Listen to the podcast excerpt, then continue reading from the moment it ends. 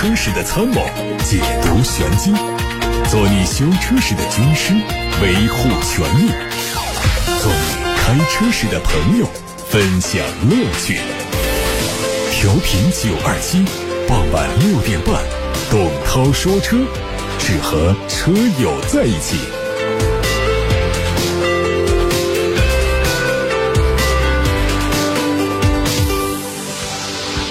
接下来是董涛说车时间，我是董涛。各位可以把选车用车的疑难问题，把汽车消费维权投诉发到直播间来，我们一起探讨。互动的通道有三个，一是楚天交广呼叫中心的热线电话八六八六六六六六，另外是董涛说车同名的抖音和董涛说车的微信公众号首页，都可以私信留言给我。听新闻，八月三十号，一汽马自达官方发布了最后一篇。微博的推文正式宣告退出中国汽车市场的历史舞台。在推文中，一汽马自达回顾了自己的起点，同时也感慨自己的终点，说：“路漫漫岁月长，别后莫相忘。”随着一汽马自达最后一篇推文的发出，一汽马自达并入长安马自达基本已经是板上钉钉，只不过还需要完成国家相关政府部门的审批。未来马自达在中国将只有长安马自达一家合资公司，CX 将会并入到一汽奔腾的旗下，对外观内饰动力做重新设定，悬挂奔腾的徽标。阿特兹作为马自达的经典车型，会导入到长安马自达旗下，明年有可能推出全新换代。未来一汽马自达和长安马自达销售店会合并，产品销售和产品售后都不会受到影响。随着电动汽车时代的到来，手动变速箱正在消亡，在汽车制造商开始转向电动化的时代，也开始加速燃油车的转型。首先面临淘汰的就是带有离合器踏板的手动变速箱车型。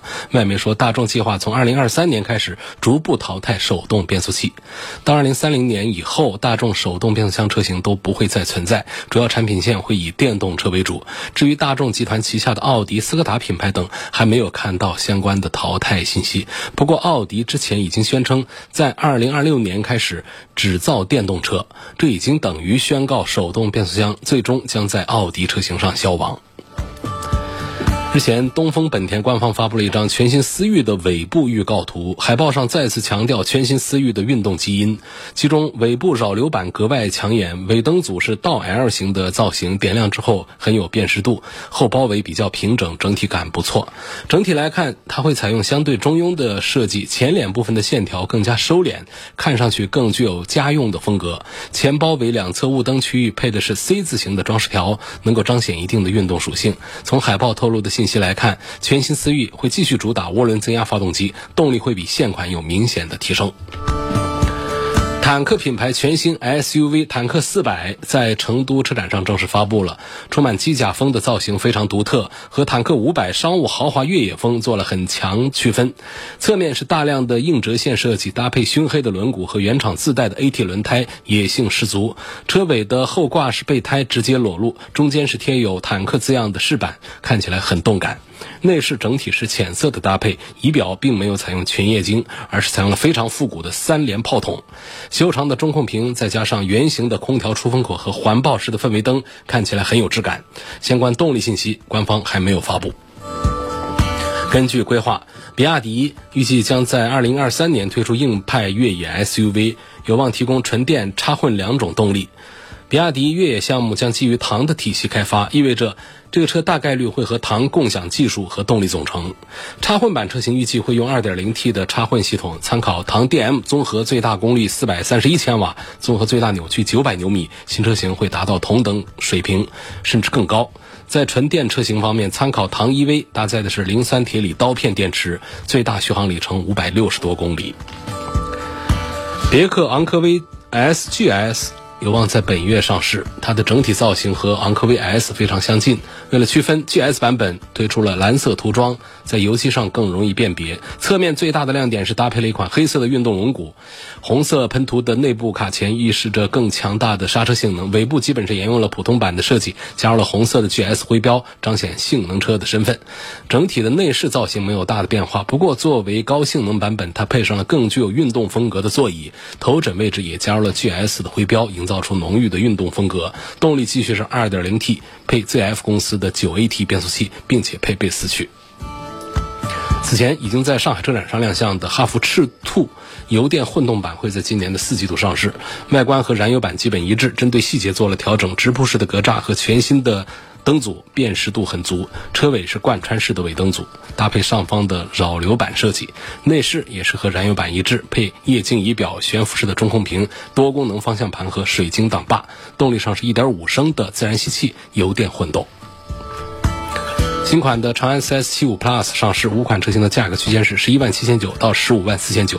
作为年度改款，主要是外观细节调整，前脸继续采用御悦动感格栅，还吸取了战斗机元素的设计风格，跟老款相比显得更精致。内饰延续全液晶仪表加大尺寸中控屏组成的一体式贯穿屏，动力继续是蓝鲸 1.5T 和 2.0T，配的是爱信的六速和八速手自一体变速箱。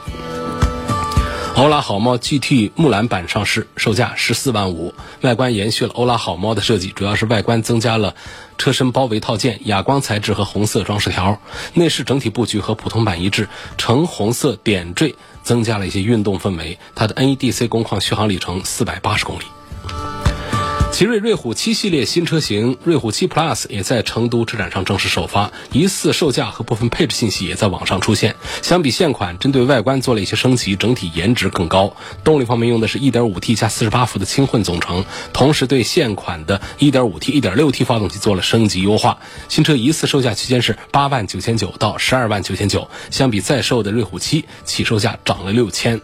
整体配置上，从 1.5T 自动标准型开始，增加12.3英寸的大屏。二点三英寸的仪表，自动空调，还有定速巡航、自动大灯等。舒适版本是可以选装四十八伏的混动，油耗从六点八升下降到五点九升。顶配豪华型多了侧安全气帘、电动尾门、驾驶辅助系统，前排座椅电加热和手机无线充电。各位刚才听到的是汽车资讯，接下来开始解答大家的选车用车问题。八六八六六六六六正在开通热线，还有董涛说车的微信公众号，董涛说车的同名抖音号都可以留言提问关于选车用车的问题，关于汽车消费维权的话题。田先生问道：希望评价一下唐 EV 这款车为什么它销量不高？比亚迪旗下的唐呢是一款名气很大的，对于比亚迪来说的一款高端产品。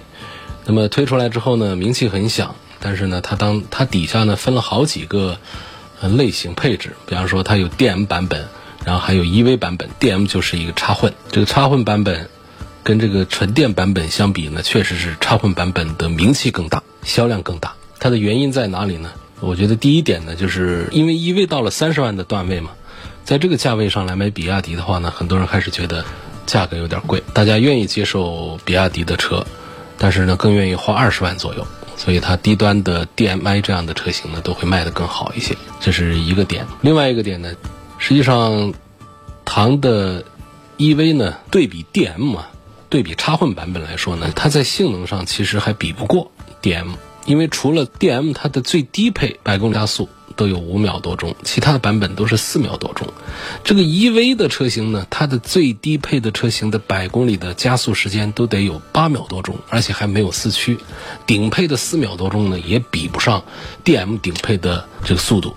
虽然说数据相差不大，但是呢，大家打开配置表一分析，就整体上看，觉得插混版本的唐啊，其实性能上还更占优势，它还更便宜。另外呢，讲这个续航这方面呢。它其实有一个消费心态，插混版本呢，它的纯电动的续航只有一百公里左右，但是它加上油箱里的油之后，它可以跑得更远。而 EV 呢，它不能加油，纯电动版本到顶了只能跑五百公里左右，所以实际讲这个出长途的续航的焦虑来说，还是插混版本更占心理优势。另外，对于短途用车来说呢，这两种又没有什么区别。谁没事一天跑个一百多公里，电不够用呢？所以它的 DM 的纯电动的八十到一百公里的续航，其实已经就够用了。而长途出行呢，插混版本反而不担心续航里程的问题。电用完之后，虽然油耗高一点，但是比起必须得找地方充电，它还是要更方便一些。那么纯电版本虽然说有着更高的续航里程，但是跑长途之前你得算计啊。看哪儿有充电站呢？这不是个麻烦吗？所以在实用性方面呢，这个唐新能源的插混版本就是 DM 版本，反而会更好一些。然后价格上刚才也说了，插混版本补贴之后的价格不超过二十七万；EV 版本呢，就是纯电版本呢，补贴之后得二十六万到三十六万这样一个价位。因此呢，唐 EV 的销量之所以不如 DM 呢，就是主要还是 DM 版本呢，不仅在价格上相对要更便宜一些，而且在性能上还比纯电动版本更有优势一些，用车过程当中的实用性也更加出色一些，整体看起来名气也更大一些。大家甚至好多人都不知道唐还有一个纯电动版本，可见最开始出这个 DMI 版本就是。插混版本的时候呢，宣传攻势做得很大，覆盖了后来这个纯电动的一个宣传规模。所以整体来讲，大家都觉得插混版本的唐更值得入手，所以选择的消费者就多，在销量上就表现出来更高一些。下面看来自董涛说车新媒体平台后台的提问，说我在疫情期间呢，车放家里二十多天，今天开车出去。发现空调突然不制冷了，它是怎么回事？这原因就复杂了。因为空调不制冷的最简单的直观原因，大家说缺少冷媒，是不是有泄漏了？这是要查压力的一个事儿，这是一个方面。另外呢，还有一些像呃冷凝器脏了等等，也会导致空调的效果不好。然后压缩机坏了，这个概率虽然说是不大的，那肯定它制冷效果也会表现不出来。另外呢，还有周边的一些配件容易损坏的东西，像节流阀呀、膨胀阀这些东西损坏，它就直接导致空调效果不好。这些东西检查起来是比较繁琐，还需要找比较专业的修理厂来做。另外呢，像简单的检查，像这个皮带。嗯关于空调的一切设备，你都查了一圈都没问题，那到底是哪出了问题？其实皮带也是容易忽略的一个部件。一般的皮带，在四 S 店保养的时候都会提醒你换，万一没换，那在使用过程当中它出现打滑，呃，也会造成异响啊、没有助力啊、空调不好啊等等这样的一些效果。所以检查这个发动机的皮带也是很重要的。另外也包括了管路当中有水等等。那个汽车空调的这个制冷系统当中，它有干燥罐。它的任务是吸收水分，制冷剂当中水分它来吸收，防止水分过高、过多导致制冷量下降。那么，如果这个干燥罐里头的干燥剂处在一个饱和的状态，水分不能再滤出来，那么当制冷剂通过膨胀阀节流孔的时候呢，因为它的压力和温度的因素下降，这制冷剂当中的水就会在小孔当中结冻，就导致制冷剂流通不顺畅，阻力增大，或者完全不能流动。导致这个空调制冷效果差，或者是完全不能制冷，这都是要检查的。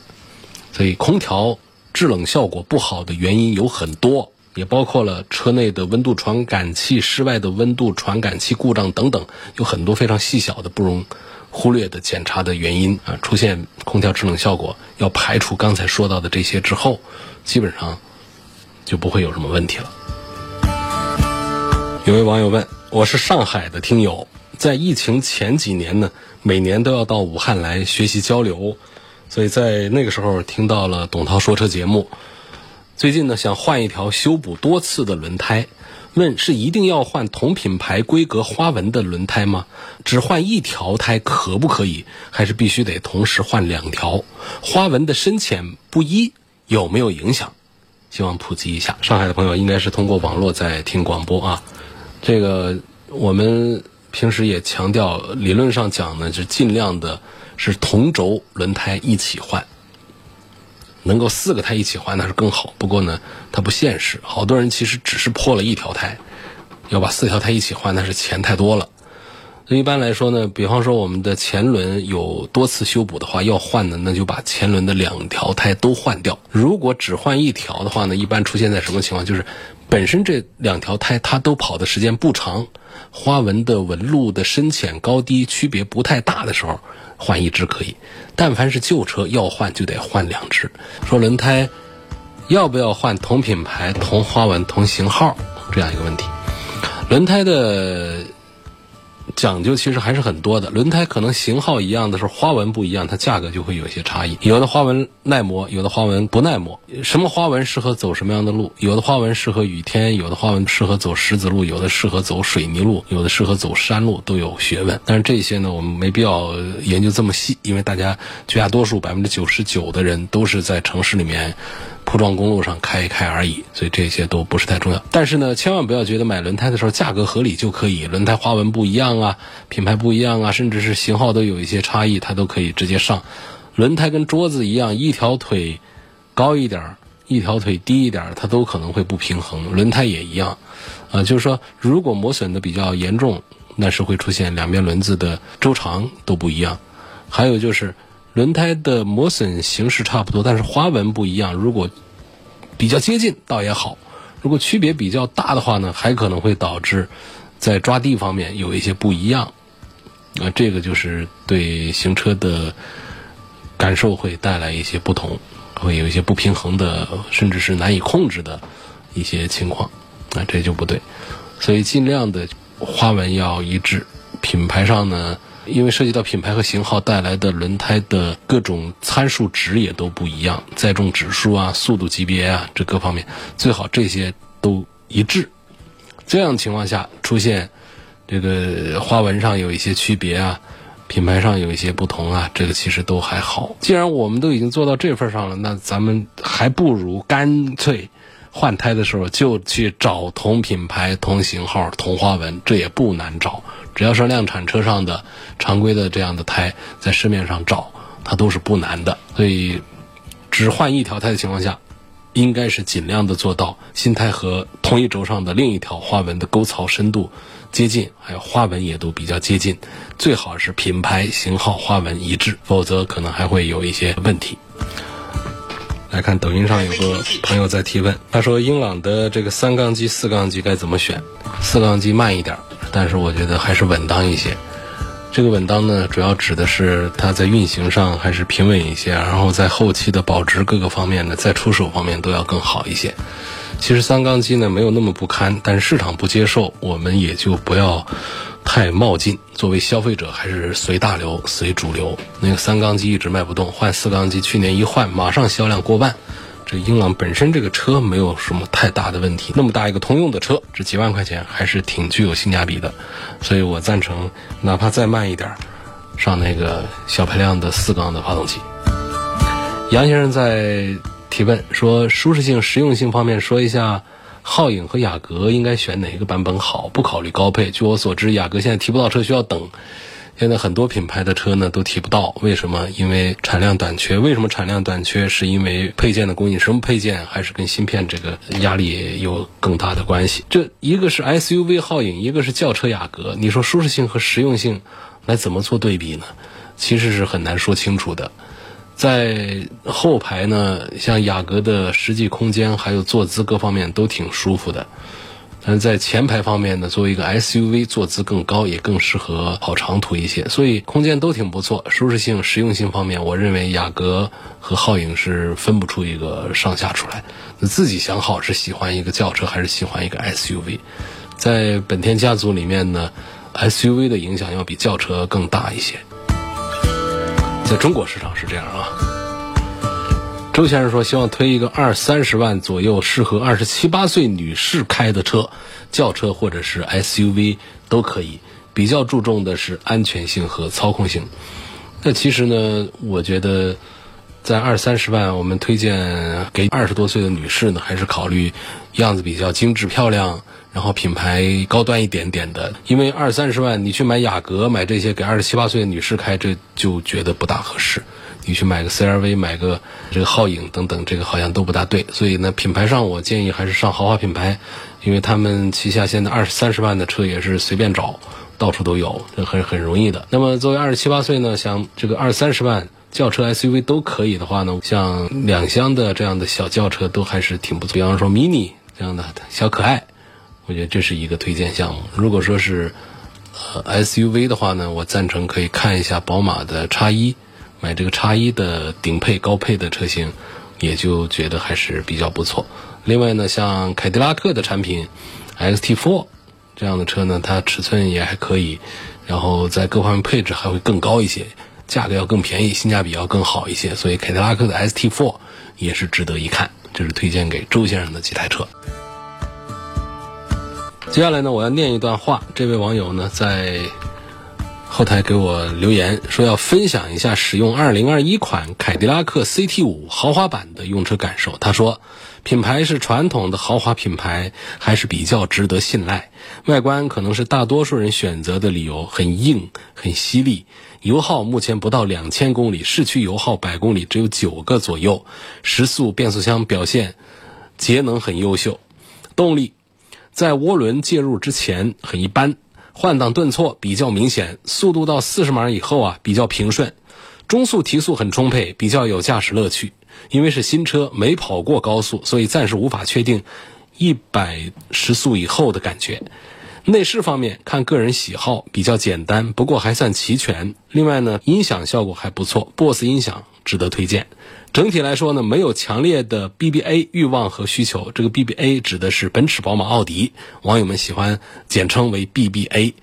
那没有强烈的 BBA 欲望和需求的话，这款车是可以打八十分的。感谢这位叫飞的网友跟大家分享了2021款凯迪拉克 CT5 的用车感受。下面有几个问题：在质保期之内，小车变成了营运车，是不是不能享受汽车三包了？当然。汽车三包法规是针对家用车的，营运车不属于家用车的范畴，它就不再享受三包。那不享受三包，是不是这车就完全脱离了这个质量保证呢？就是要看我们营运车在购买的时候，这商务合同上面对于售后方面的承诺和保证，它是在汽车三包法规之外的一种合同条款来约定双方的权益。和责任，凡尔赛的定位是不是跟歌诗图差不多？只是定价更合理，科技感更高。我觉得这个说法不太准确。歌诗图它当时也是一种跨界感觉，但是它是一种以 SUV 为主的这种，更倾向于带 SUV 的。你说它是三厢轿车，它也不是三厢；你说它两厢，它比两厢要大一些；你说它是个轿车吧，它比轿车好像看起来高一点。但你说它是个 SUV 呢，它又是个像轿车差不多的一个底盘的一个，所以。都有这种感觉，但是呢，我觉得歌诗图是更偏向于一点 SUV，而这个凡尔赛呢，从我接触到来感觉的话，它还是更偏向于旅行，偏向于这种，反正都是一种跨界车。另外呢，从这个说法上讲呢，现在。歌诗图当年没有提这样的想法，现在的东风雪铁龙的凡尔赛 C5X，它提了一个点特别好，就是这是个什么车，由用户来定义。你可以叫它 SUV，你也可以叫它两厢车，也可以叫它旅行车，叫它轿车，都可以。所以这个定位上还是有一些区别。另外呢，在价格上呢，它设定的确实是更加的合理，最高配的不超过十九万，十八万多，低配的十四万多。这个价格体系跟歌诗图当年它是不一样的。另外呢，从驾驶感受上讲呢，这凡尔赛作为法国车，跟这个日系车相比呢，它是更强调年轻人追求的那种愉悦感一些啊。这是东风雪铁龙的凡尔赛。还有一个网友问，希望再聊一聊武汉南湖的那家奥迪店的事件，你认为是打人还是劝架？这个我说不清楚，大家自己看视频分析啊。东风蓝图的车子怎么样？它的油电混动和纯电动哪一款比较好？希望分析一下。我觉得，要不然的话就看它的混动吧，就是增程式吧，因为这一项技术本身它比较简单。嗯，在理想上也获得了成功，但是呢，在蓝图上呢，它用的发动机比理想上的那个发动机要好一点。电动部分呢，其实也简单一些，配合到一起呢，它续航方面也更好一些。而在蓝图家族里面的纯电动车呢，因为东风家里的纯电动的这一块呢，目前我们接触的还是比较少，所以对它的推荐信心还是不够足。所以来一个简单一点的增程式的这个技术相对简单，也相信蓝图能够造得好。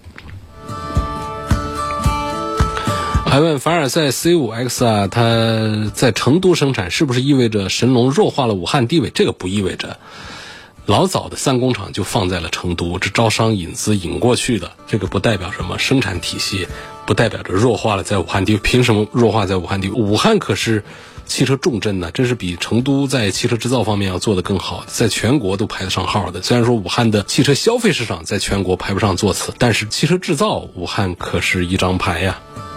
一四款的沃尔沃 V 六零中配金色，十七万公里，没有大事故，现在值个多少钱？